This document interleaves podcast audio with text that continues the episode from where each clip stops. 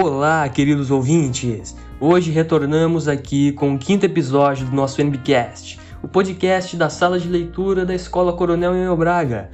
E hoje teremos a participação especial do nosso queridíssimo professor, o Paulo Ricardo, que vai estar fazendo a leitura do texto Manifesto, que foi retirado do livro Guerra de Spray de Banksy.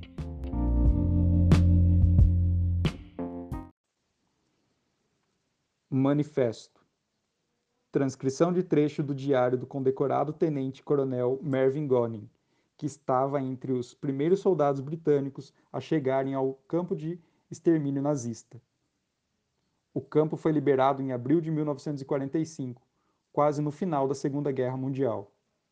Não existe uma descrição adequada para o campo de horrores em que eu e meus homens teríamos de ficar pelo próximo mês de nossas vidas não passava de um deserto estéril, desolado como um galinheiro. Cadáveres eram encontrados em toda parte, alguns em montes enormes, e outros jazendo sozinhos ou em pares onde tinham caído.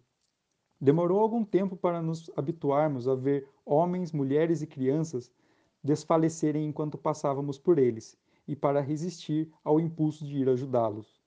Tivemos desde cedo de nos ajustar à ideia de que o indivíduo não contava, Sabia-se que 500 pessoas morriam por dia e que 500 pessoas continuariam a morrer todos os dias, durante semanas, até que algo que nós pudéssemos fazer surtisse algum efeito. No entanto, não era nada fácil ver uma criança morrer asfixiada, quando sabíamos que alguns cuidados básicos bastariam para salvá-la.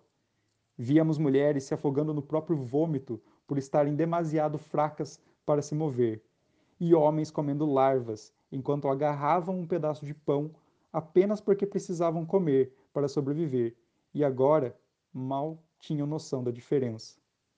Pilhas de cadáveres nus e obscenos, com uma mulher fraca demais para ficar de pé encostada neles enquanto cozinhava o alimento que lhe tínhamos dado. Homens e mulheres agachados por todo lado, se aliviando da desinteria que lhes atacava as entranhas. Uma mulher completamente nua se lavando com sabão e água de um tanque onde os restos mortais de uma criança flutuavam.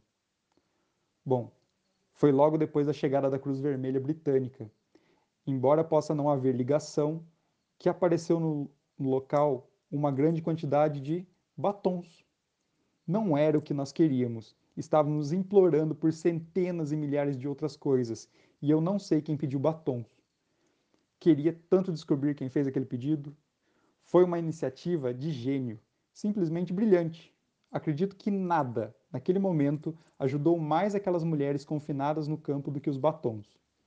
Elas ficavam prostradas na cama sem lençóis ou camisolas, mas com os lábios pintados de escarlate. Você as via perambulando com apenas um cobertor sobre os ombros, mas com os lábios pintados de vermelho vivo. Vi uma mulher morta na mesa do necrotério, e ela tinha na mão crispada um pedaço de batom.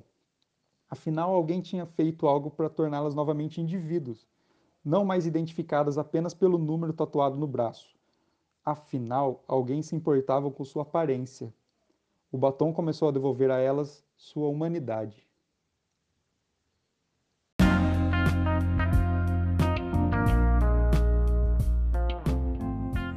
Obrigado, professor.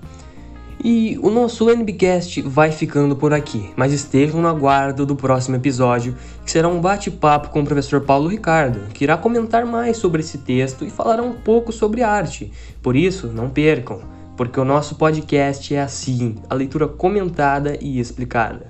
Até mais!